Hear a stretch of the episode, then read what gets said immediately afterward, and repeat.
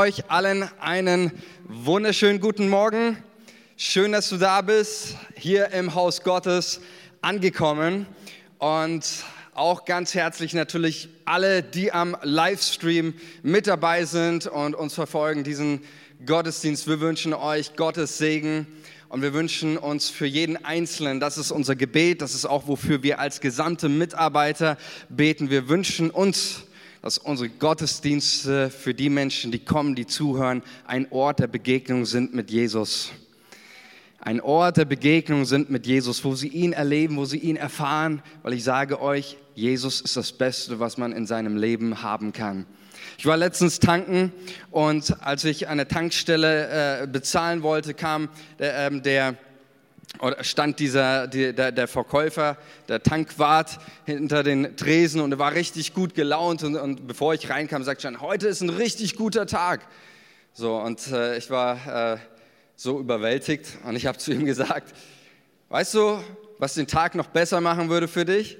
Und er sagt so, was? Wenn du Jesus kennenlernen würdest, sage ich zu ihm. Und er sagt so, ja, den kenne ich schon. Ja, ich bin auch in der Kirche und ich bete regelmäßig und so. Und dann habe ich gesagt, ja, okay, stimmt ja, dann, dann ist wirklich dieser Tag für dich perfekt, wenn du schon Jesus kennst. Aber genau das ist es, worum es geht. Es geht uns darum, dass Menschen in eine Begegnung mit Jesus finden. Das ist das, warum wir es machen, ähm, warum wir Gottesdienste feiern, warum wir Kirche leben. Und heute ist ein wichtiger Gottesdienst. Es wurde ja schon immer wieder angekündigt. Wir haben heute, wir beschäftigen uns mit dem Sonntag für die Freiheit. Ich werde dazu gleich noch was sagen mal unabhängig davon, ich glaube, dass jeder Gottesdienst ein wichtiger Gottesdienst ist. Ich glaube, dass das, was wir machen, wichtig ist, elementar. Ja, deswegen, nur deswegen machen wir auch mitten in einer Pandemie, feiern wir Gottesdienste.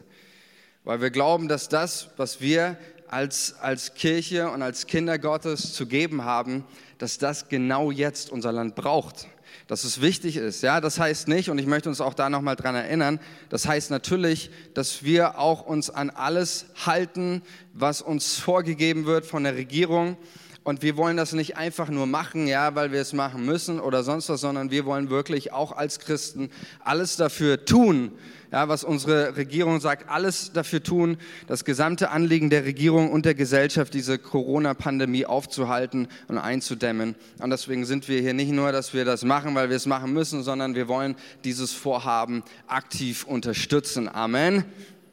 Amen.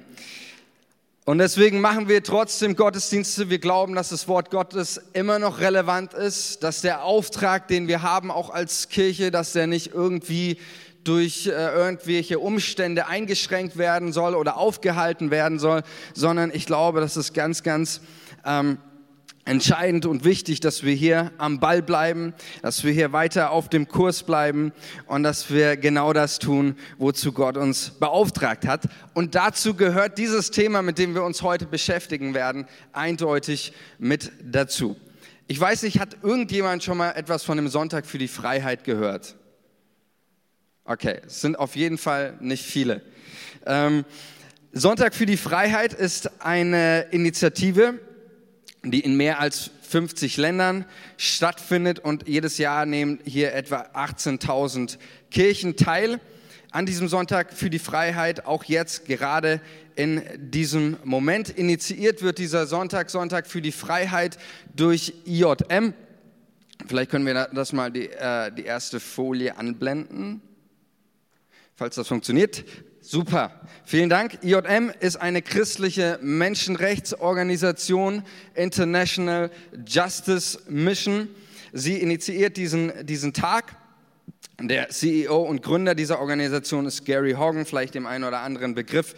Ähm, er ist von der Vereinten Nationen, war als Chefermittler tätig bei der 1994 bei der Untersuchung beim Völkermord in Ruanda und Gary Hogan ist bekennender, gläubiger Christ und hat für sich und hat viele, viele, viele Menschen damit inspiriert, wirklich diesen Auftrag wahrzunehmen, als Christen und äh, ja, als Christen einzustehen, wirklich für die, für die Allerärmsten in dieser Welt, für viele Sklaven, für die Schwächsten. Und so ist es so, dass IJM, diese Organisation, auf mehreren Gebieten arbeitet. Sie haben drei Schwerpunkte in ihrer Arbeit, die können wir auch mal kurz anblenden. Es geht ihnen darum, ähm, es geht ihnen um diese drei Anliegen. Einmal geht es ihnen darum, Menschen zu befreien. Dort arbeiten sie vor Ort in äh, verschiedenen Ländern mit den Polizeibehörden zusammen. Dann geht es darum, auch die Täter zu überführen. Das ist oft so der, der, der ganz der schwierigste Prozess, vor allem in ärmeren Ländern, wo arme Menschen auch überhaupt keinen Zugang zu Rechtssystemen haben. Und dann ein wichtiger Schwerpunkt der Nachhaltigkeit auch ist, Rechtssysteme zu stärken. Ich komme da dann gleich nochmal drauf. Ähm, Gary Hogan hat ein sehr interessantes Buch geschrieben über die Fesseln der Armen, wo er genau das beschreibt, dass eigentlich das, was Armut letztendlich so schlimm macht, nicht mal ähm, der Hunger ist, jetzt natürlich, wenn du an, an Hunger stirbst, dann klar, aber dass das eigentliche Problem der Armen in dieser Welt ist, dass sie keinen Zugang zu Rechtssystemen haben, weil in solchen ärmeren Ländern viel über Korruption und wenn du das Geld hast, ja, dann, dann bist du derjenige, der eine Möglichkeit hat, ähm, ja, auch Richter oder Polizei zu bestechen. Und deswegen ist ein ganz wichtiger Auftrag, auch den diese christliche Menschenrechtsorganisation ähm, sieht, eben die Rechtssysteme zu stärken, indem sie Schulungen für Behörden, für die Justiz, für die Polizei durchführt. Und deswegen geht es generell mit diesem Thema, geht es auch heute um das Thema Freiheit. IJM arbeitet in 13 Ländern unter den Allerärmsten in dieser Welt, um eben, wie gesagt, den Ärmsten, den Entrechteten, den, ähm, den Armen beizustehen.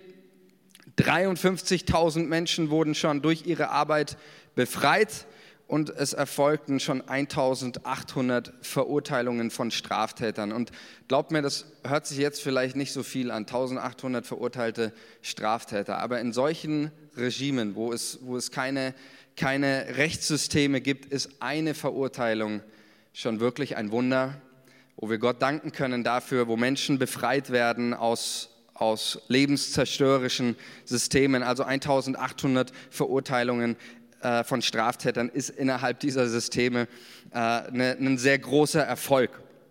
Und es geht mir heute auch darum, dieses Anliegen mit euch zu teilen um diese Thematik der Sklaverei, um auch darauf aufmerksam zu machen. Das ist das eine. Auch heute, warum bringen wir das mit in einen Gottesdienst? Es geht darum auch, dass wir in diesem Gottesdienst auf diese Thematik aufmerksam machen. Ähm, auch auf die globalen Probleme und Herausforderungen dieser Welt. Ähm, ich sage das ja immer wieder. Ähm, wir als Kirche, auch hier in Langwasser, wir haben nicht nur einen lokalen, wir haben auch einen globalen Auftrag. Und ich glaube, es ist immer wieder wichtig auch, dass man mal über den eigenen Tellerrand schaut, nicht nur sich mit seinen eigenen Problemen beschäftigt, sondern immer wieder mal schaut, hey, was passiert eigentlich in dieser Welt, ähm, damit man irgendwo nicht nur so sein eigenes Süppchen kocht, sondern dass wir schauen eigentlich, was möchte Gott mit uns nicht nur hier, sondern was möchte Gott auch durch uns in dieser Welt tun. Evangelium hat immer auch eine globale Auswirkung. Und dann ist der, der erste Punkt Aufmerksamkeit, der zweite Punkt auch für mich, dass wir Gottes Herz für diese Thematik spüren. Dass wir wirklich verstehen, dass dieses Anliegen nicht irgendwo etwas ist, auch was aus meiner Sicht die Kirche irgendwelchen anderen überlassen sollte. Ja, wir, wir konzentrieren uns, ich sage mal, nur auf, in Anführungsstrichen, nur auf ein Gebetsleben. Die aktiven Part, das machen irgendwelche anderen, sondern dass wir auch hier Gottes Herz für diese Sache verstehen und begreifen. Ähm, und dass wir verstehen, dass es bei uns beginnt. Wir haben einer unserer Visionspunkte auch für uns ist dieser Aspekt, wir wollen Menschen erreichen und dann heißt es auch erneuern. Wir glauben daran, dass Gott nicht nur unsere Herzen erneuern möchte, Gott möchte diese gesamte Welt erneuern. Amen. Gott möchte diese Welt erneuern. Da gibt es so viele Dinge, die nicht seinem Willen entsprechen. Und Gott möchte, so wie es auch heißt, er wird eines Tages eine neue Welt, eine neue Welt schaffen. Aber es heißt auch, Gott möchte diese Welt erneuern. Und ich glaube, dass es wichtig ist, dass wir verstehen, wir haben in diesem, diesem Wirken Gottes, diese Welt zu erneuern und frei zu machen, haben wir eine ganz wichtige, zentrale, entscheidende Rolle. Es beginnt mit uns. Und zur Einführung auch der der, in die Arbeit einfach von IJM und ähm, in, in das Verständnis auch der, der Sklaverei möchte ich euch einen kleinen Videoclip teilen. Ja, ein Video, ich denke, das jeden irgendwo betroffen macht. zu sehen, auch was das für eine, für eine Realität auch heute noch ist, auch Sklaverei. Ähm, auch in, in unserem Land ist das ja ist das ein Thema, auch in unserem Land gibt es das. Für die meisten Menschen, sage ich mal, denken, Sklaverei gibt es nicht mehr. Das ist äh, für viele auch kein Begriff mehr. Ja, da 19, Sklaverei ist ja seit eben den Menschenrechtskonventionen 1948, die von der UNO verabschiedet worden ist, ja Sklaverei weltweit verboten.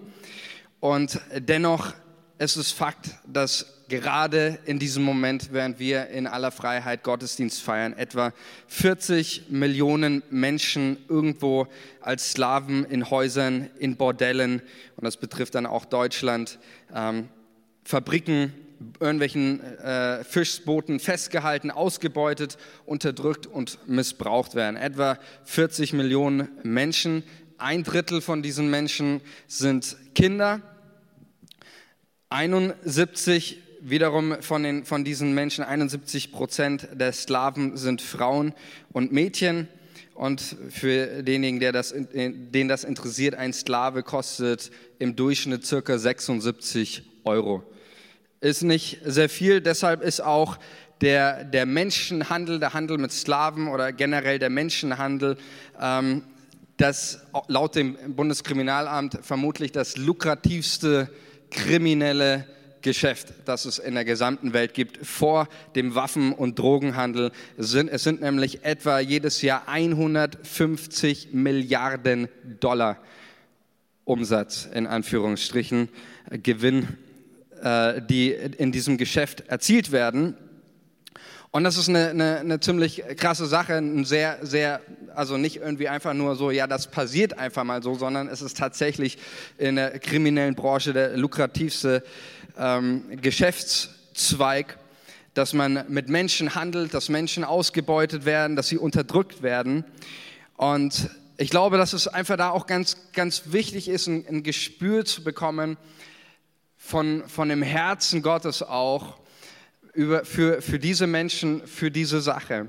Weil die Bibel schweigt zu diesem Thema auch, auch der Sklaverei nicht. Ja, wir werden uns gleich einen Text dazu lesen. Natürlich wissen wir das, ja, dass die Haupttexte, die zentralen Texte betreffen in der Bibel betreffen Sklaverei, sowohl im Alten Testament, Volk Israel, als auch im Neuen Testament, die, die Auslegungen dann da, davon natürlich in den christlichen Kontext. Ähm, aber es heißt einmal, ich bringe mal ein Zitat wo das mit so am ersten vorkommt, 2. Mose 21.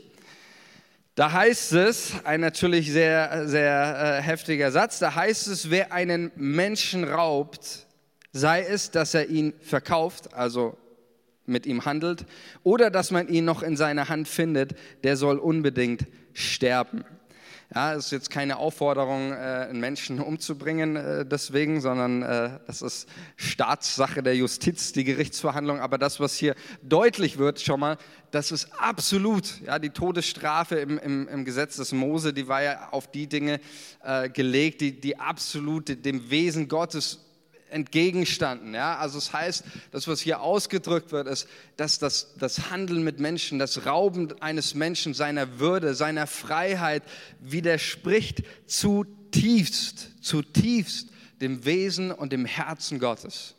Es ist, man kann sagen, es gibt nichts, was Gott mehr abstoßt, als das, das, das Geschäft des Menschenhandels. Und wie beschämend ist es, dass wir in dieser Welt das größte, größte Business äh, der Handel von Menschen ist. Und ich glaube, dass, dass nicht, dass, ich glaube daran, dass es eine Aufgabe ist und dass wir auch als Christen ähm, in diesem Erneuerungsprozess, den Gott in dieser Welt stattfinden lassen möchte, dass wir ein Teil davon sein dürfen.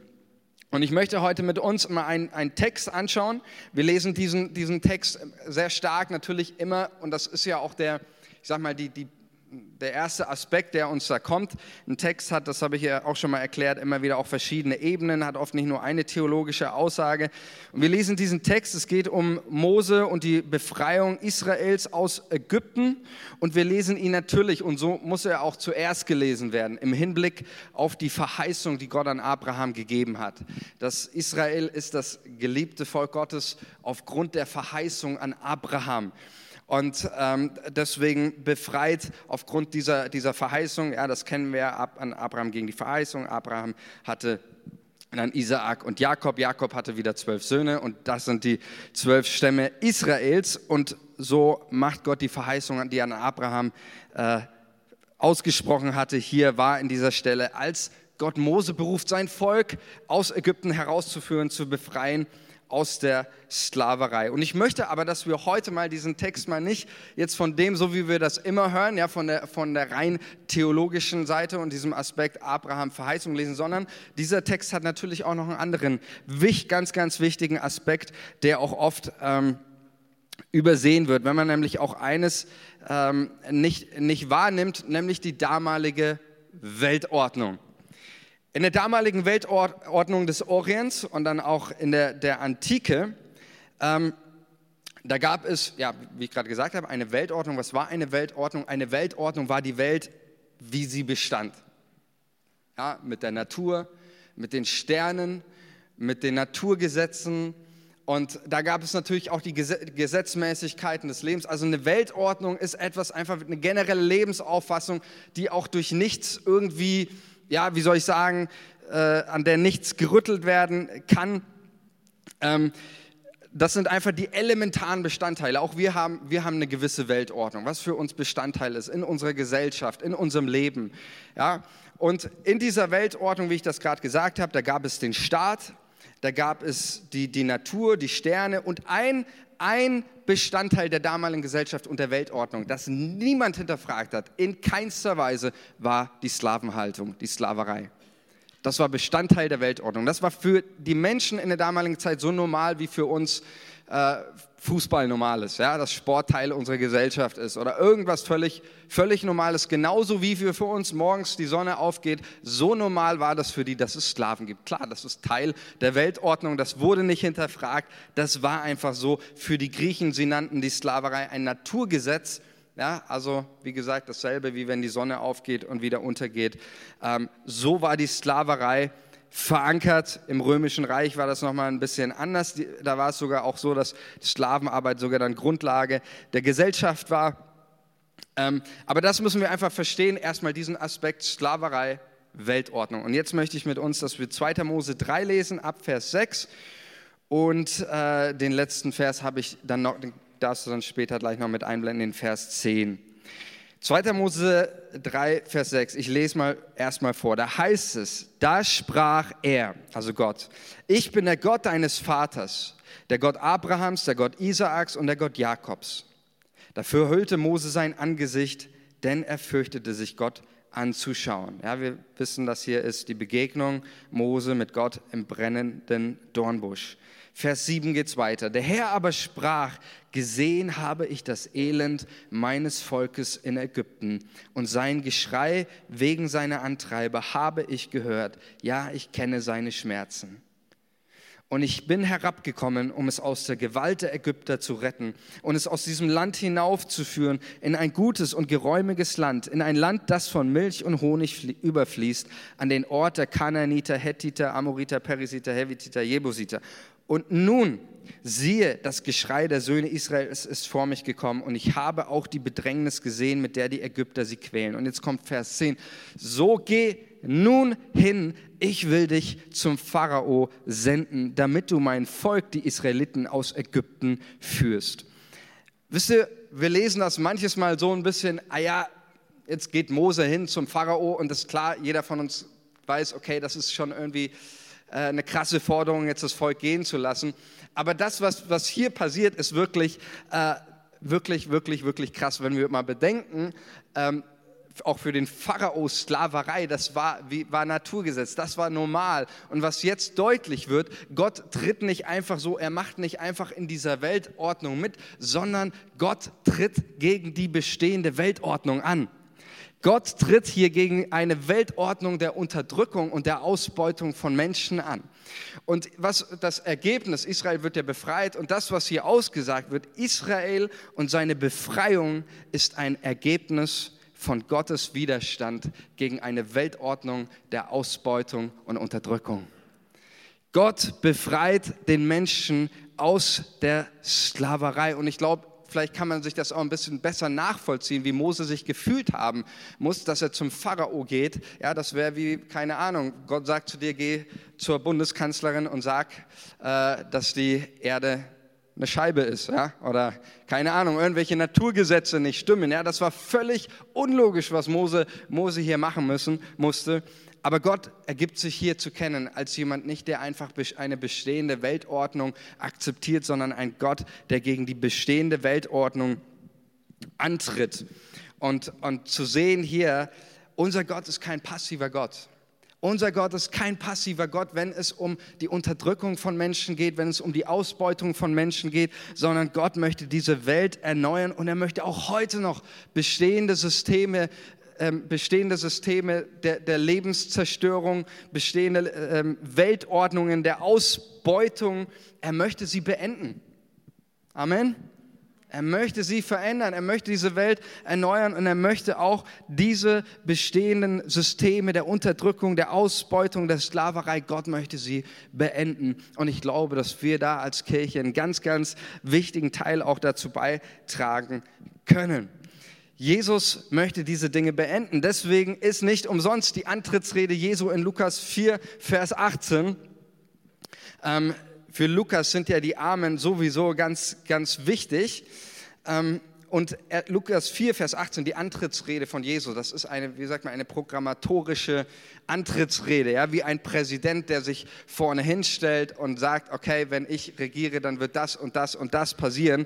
Genauso macht es Jesus und da sagt Jesus in seiner Antrittsrede in ähm, da, da, sagt er hier in 4,18, der Geist des Herrn ist auf mir, weil er mich gesalbt hat und gesandt, zu verkündigen das Evangelium den Armen, zu predigen den Gefangenen, dass sie frei sein sollen und den Blinden, dass sie sehen sollen und die Zerschlagenen zu entlassen in die Freiheit und zu verkündigen das Gnadenjahr des Herrn. Jesus macht es sich zur Aufgabe, das Evangelium den Armen zu bringen, Freiheit denen, die geknechtet sind und den Zerschlagenen, sie zu entlassen. Die Botschaft Jesu ist Freiheit. Und deswegen ist auch das Evangelium eine, eine, eine Kampfansage. Das Evangelium von Jesus ist eine Kampfansage an alle Formen der Ausbeutung und der Menschenverachtung. Das Evangelium von Jesus ist eine Kampfansage an alle Formen der Ausbeutung. Es geht hier nicht darum, dass das Evangelium, die Botschaft von Jesus irgendwie so, ich sag mal, irgendwie so eine schöne Sache ist, wo Christen einfach nur zusammenkommen und man hat eine schöne Gemeinschaft und man wärmt sich gegenseitig. Nein, ich glaube, das Evangelium ist eine Kampfansage und fordert uns heraus, auch aufzustehen gegen alle Formen, wo Gottes Geschöpfe missbraucht oder ausgebeutet oder entrechtet werden, weil Gott jedem einzelnen Menschen Würde und Herrlichkeit zugeteilt hat. Das greift auch einmal Paulus auf wir finden da viele, viele Stellen in der Bibel und auch im, im Neuen Testament. Paulus greift das auch nochmal auf.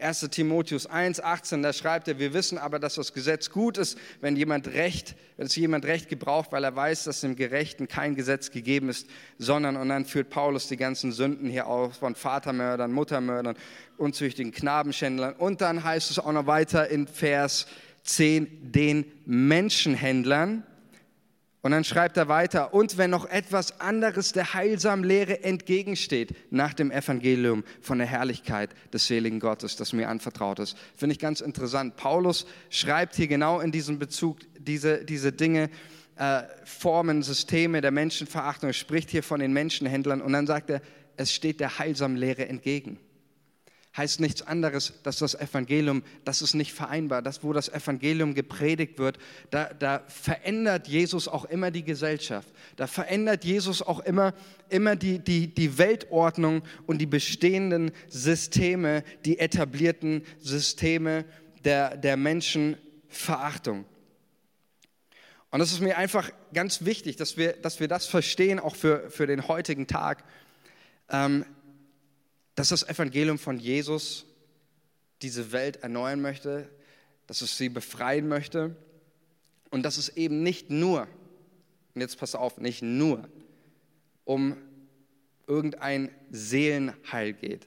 Ich glaube manchmal gerade in diesem Kontext ähm, wir evangelikale Christen, wir betonen sehr stark immer die geistliche Dimension. Und das ist auch vollkommen richtig, weil ähm, es immer das erste Anliegen sein muss, dass Menschen Jesus kennenlernen, eine Begegnung mit Jesus haben und ihr Leben Jesus geben. Was nützt es einem Menschen, sagt Jesus, wenn er alles gewinnt in seinem Leben, wenn er alles hat, jeden Wohlstand, jede Freiheit, alles und doch sein Leben verliert und doch in alle Ewigkeit nicht bei Gott ist und an dem Ort ist, wo es, wo es kein Gott gibt, wo nur Finsternis ist. Deswegen ist es wichtig, immer wieder die geistliche Dimension des Evangeliums. Aber es ist nicht die einzige. Und da haben wir manches Mal auch als evangelikale Christen ein verkürztes Evangelium. Ein, ein Evangelium, das sich irgendwie so, so auf so einem geistlichen Bereich, auf so, ja, das ist so irgendwas in meinem Herzen zwischen mir und dem Herrn Jesus, aber sonst in meinem Leben ist da keine Auswirkung, sondern es ist ganz entscheidend, dass wir diese, diese praktische Dimension des Evangeliums verstehen und äh, dass wir sagen, ja natürlich, es geht in erster Linie darum, dass Menschen, dass Seelen gerettet werden und es beginnt immer in unserem Herzen. Die Veränderung, die Gott be beginnt, auch in dieser Welt, beginnt immer in unserem Herzen. Aber dann geht es auch darum, dass ich Anteil habe an den Erneuerungsprozessen, die Gott in dieser Welt tut. Und da haben wir so viele Beispiele im Alten und im Neuen Testament, dass unser Gott ein absolut progressiver Gott ist. Amen. Unser Gott ist ein absolut fortschrittlicher Gott. Es ist mal ganz interessant, mit Leuten zu unterhalten, die keine Ahnung von der Bibel haben und auch nicht von Geschichte. Die meinen oft, die Bibel, ah, die Bibel ist so ein rückständiges Buch. Ja, völlig, äh, völlig unmodern oder das sagt nur jemand, der, der die Bibel überhaupt nicht versteht. Die Bibel ist zu ihrer Zeit im Kontext, wo sie geschrieben worden ist, ihrer eigenen Kultur immer zehn Schritte voraus. Immer, immer progressiv. Gott ist immer in, in dem jeweiligen Kontext auch immer, immer viel, viel weiter als die jeweilige Umgebung. Ich gebe euch mal ein paar Beispiele. Ja? Und wir, wir lassen nochmal, wir holen uns das in Erinnerung. Damalige Weltordnung, damaliges Weltbild, Sklaverei war absolut Teil äh, dieser Welt, Teil äh, war wie ein Naturgesetz. Gesetz. Und 2. Mose 21, 20. Wenn jemand einen Sklaven oder seine Sklaven schlägt mit einem Stock, dass sie unter seinen Händen sterben muss, äh, unter seinen Händen sterben, muss er bestraft werden. So, als aufgeklärter Mensch, 21. Jahrhundert, würdest du sagen, ja, guck mal, Altes Testament, Sklaven und Sklaven, ja, schlagen mit einem Stock. In der damaligen Zeit müssen wir mal vorstellen, ein Sklave bei, in, bei den Babylonern, auch bei den Römern, der hatte keine Menschenrechte.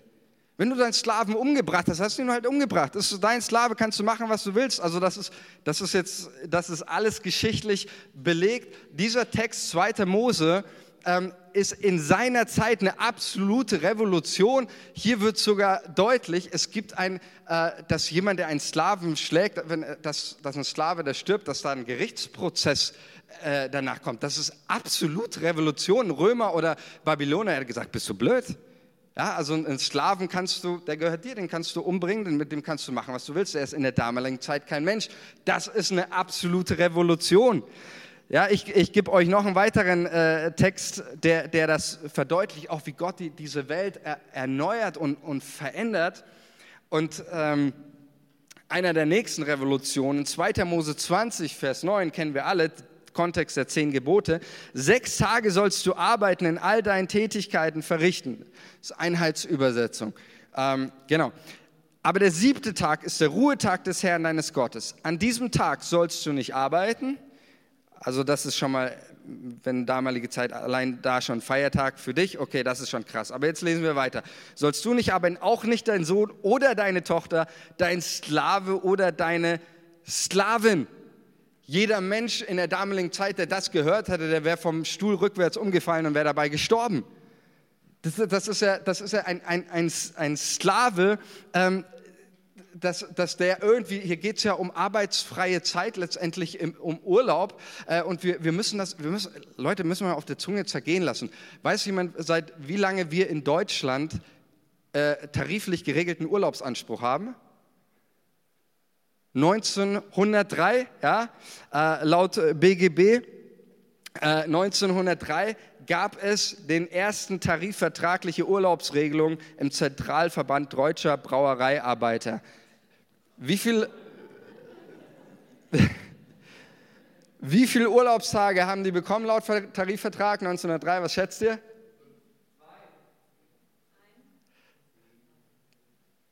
Ja, also hier und der, der Michi war schon nah dran. Alle guten Dinge sind drei. Ich weiß nicht, ob sie sich das gedacht hatten dabei. Drei Urlaubstage, nicht in der Woche, im Jahr, okay? Im Jahr. Das, und das ist 1903, das ist hier, das ist ein äh, hier paar tausend Jahre vorher. Müssen wir mal vorstellen. Äh, wir finden hier einen Text, ein paar tausend Jahre alt, der regelt den Urlaubsanspruch von Sklaven. Jetzt soll mir noch irgendjemand sagen, die Bibel ist ein rückständiges Buch. Richtig. Und das ist exakt, das ist ja der Punkt. Es hat Gott gegeben. Und Gott gegeben heißt, dass, dass wir hier sehen, weil, weil Gott auch den Sklaven lieb hat. Ja, natürlich kann man lesen. Ja, da steht ja was von Sklaven im 21. Jahrhundert. Wir haben keine Sklaverei mehr. Wir wissen, dass es heutzutage mehr Sklaven gibt als jemals in der Menschheitsgeschichte. Aber hier wird, wird, wird deutlich, Gott, Gott tritt für die Rechte. Er legt das per Gesetz fest in seinem Volk dass, dass der Sklave einen Anspruch auf Urlaub hat und das sind nicht drei Tage im Jahr. Ich weiß jetzt nicht auswendig, wie viele Schabbate das sind. Wie viel? 53. Okay, ja, es sind auf jeden Fall wesentlich mehr als auch heutzutage. Nicht mal so viel Urlaub habe ich. Ja, also geht ja auch hier um Schabbat, ja. Ähm, aber das ist einfach, das ist eine absolute, absolute Revolution. Gott ist ein progressiver Gott. Gott ist, ist, ist äh, das, auch das Volk Gottes seiner, seinem Umfeld immer voraus, ja. Ähm, das ist, das ist auch im Neuen Testament so, ja. Ich nenne euch nur noch äh, zwei Beispiele, okay? Aber es ist gerade so spannend, oder?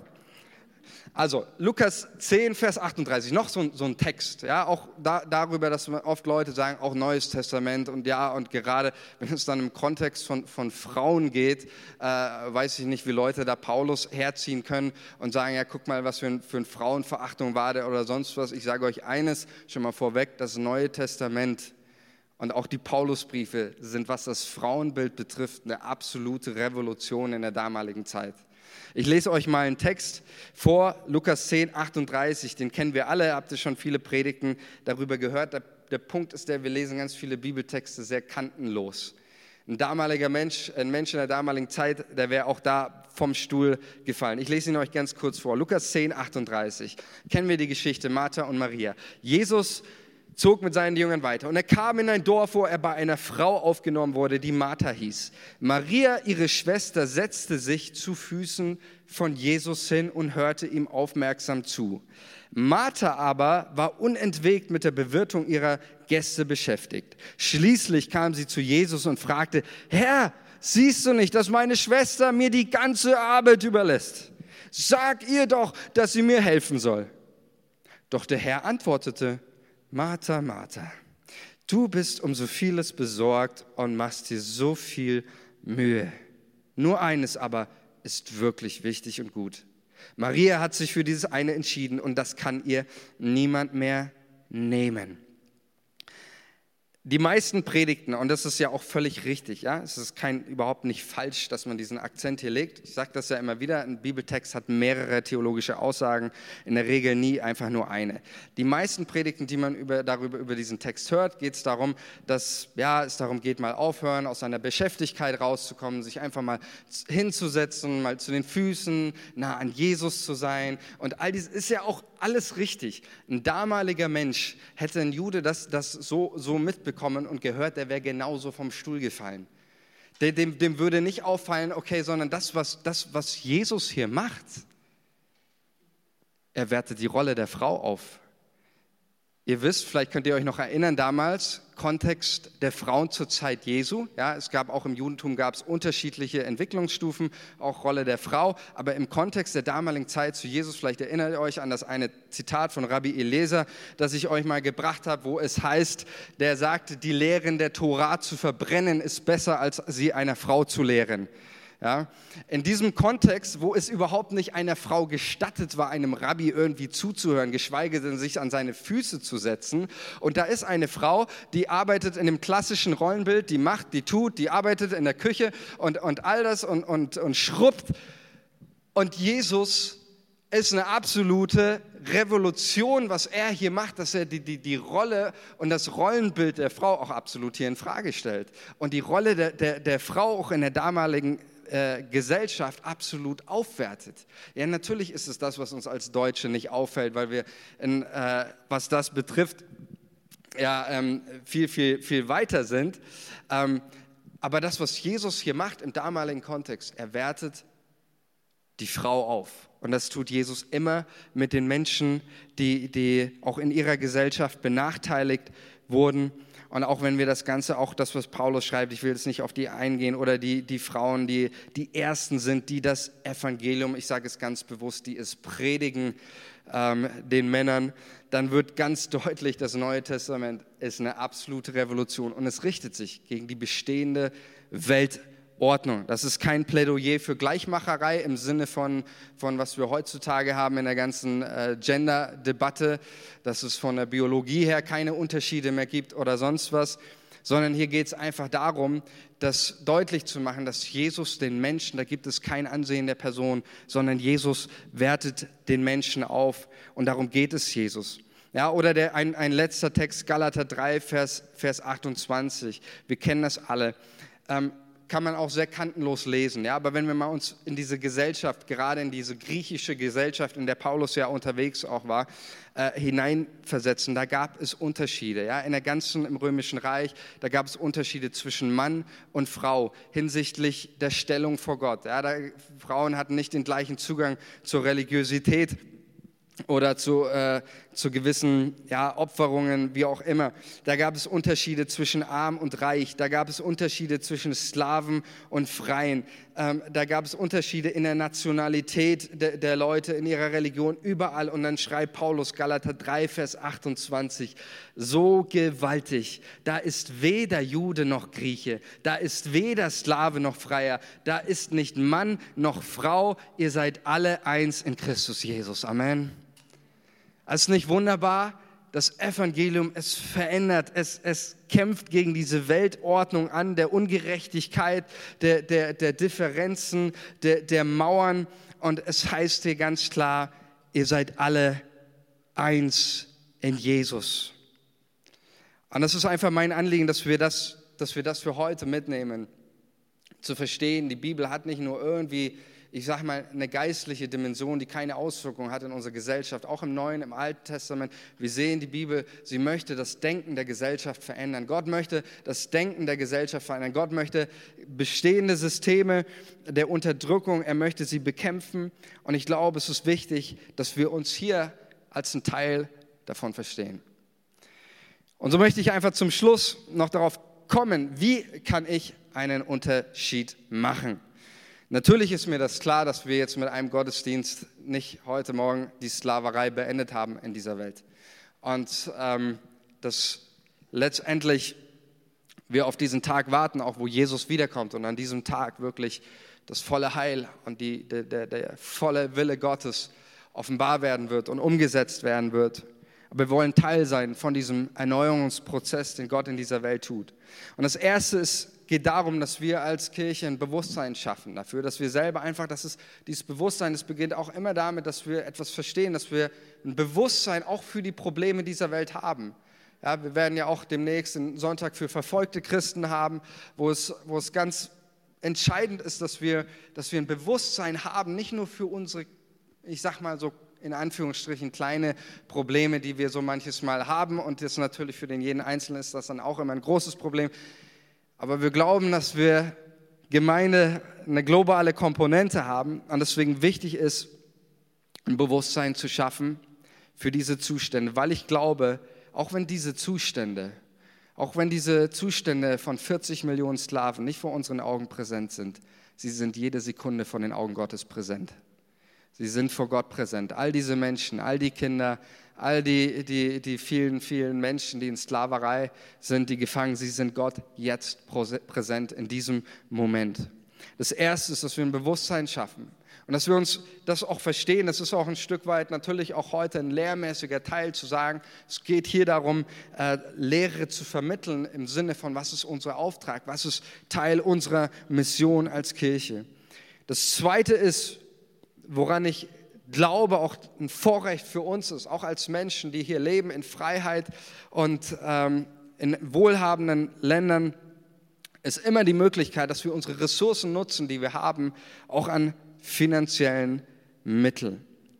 Ja, wir, wir können Initiativen unterstützen. Ich glaube, dass wir als Christen nicht überall äh, im Sinne davon irgendwo mitmischen können, ja, dass wir jetzt als gesamte Gemeinde äh, jetzt, was weiß ich, irgendwo dahin fahren und vor Ort das machen, sondern wir sehen, wie IJM, es gibt Initiativen, die das, die das, Ganze, unter, äh, die das Ganze wirklich sehr gut mit, mit dem christlichen Gedanken auch ähm, unterstützen. Und wir können solche Initiativen unterstützen und können dadurch durch auch unsere Finanzen helfen, anderen Menschen helfen, dass genau sowas, diese Geschichte auch, die wir gesehen haben, dass sie möglich ist. Weil es ist oft gerade dann, dann das Finanzielle, dass das wichtig ist, um einfach solche Initiativen zu unterstützen. Ja, deswegen unterstützen wir auch als Gemeinde unterstützen ja den, den Brotzeit e.V. hier in Langwasser, die, ein lokales Projekt, die sich darum kümmern, um sozial benachteiligte Kinder, die kein, mit keinem Essen in die Schule kommen. Ja, wir, nicht jeder von uns kann da jetzt helfen den Kindern, aber das, was wir als Gemeinde tun, wir geben regelmäßig, unterstützen diesen Verein, um einfach auch hier auf ein lokales Problem in unserem in unserer Umgebung eine Antwort und Teil der Antwort zu sein. Nicht ein Teil des Problems, ein Teil der Antwort zu sein. Und so möchten wir auch heute, die Kollekte steht außen, wir werden heute rein für alles, was gespendet wird, wird an IJM gehen, diese International Justice Mission, die christliche Menschenrechtsorganisation. Draußen liegen auch nochmal Flyer, so, äh, wo auch ein bisschen die Arbeit beschrieben wird. Wer da gerne noch mehr Einblick haben möchte, lest ihr euch, euch durch und dann ähm, wollen wir einfach da heute auch damit, mit dem, was wir geben, wirklich diese Arbeit zu unterstützen. Und jetzt der letzte Punkt, und dazu bitte ich euch nochmal aufzustehen, ist Gebet. Ich möchte für euch und ich möchte einfach für diese Arbeit und für diese Thematik beten. Und da möchte ich euch auch ermutigen, immer wieder auch in eurem Gebeten sich diesem Anliegen zu widmen.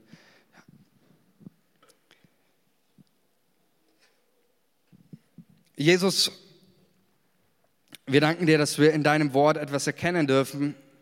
Wir danken dir, Jesus, dass du, dass du jeden einzelnen Menschen liebst und damit beginnt deine, deine Heilsgeschichte. Die Geschichte von Gott und dem Menschen beginnt damit, dass du den Menschen in dein Ebenbild, in dein Ebenbild schaffst und ihn ausstattest mit, mit Würde, mit Herrlichkeit. Du hauchst ihm deinen, deinen Ruach, deinen Geist hauchst du in seine Lungen, Jesus.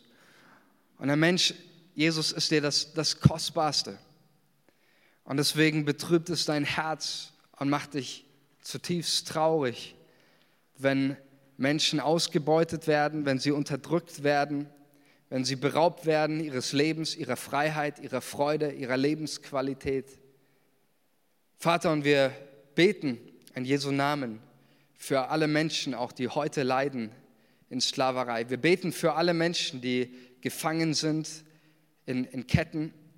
Jesus, dass du ihnen begegnest, Herr, dass sie dich erleben.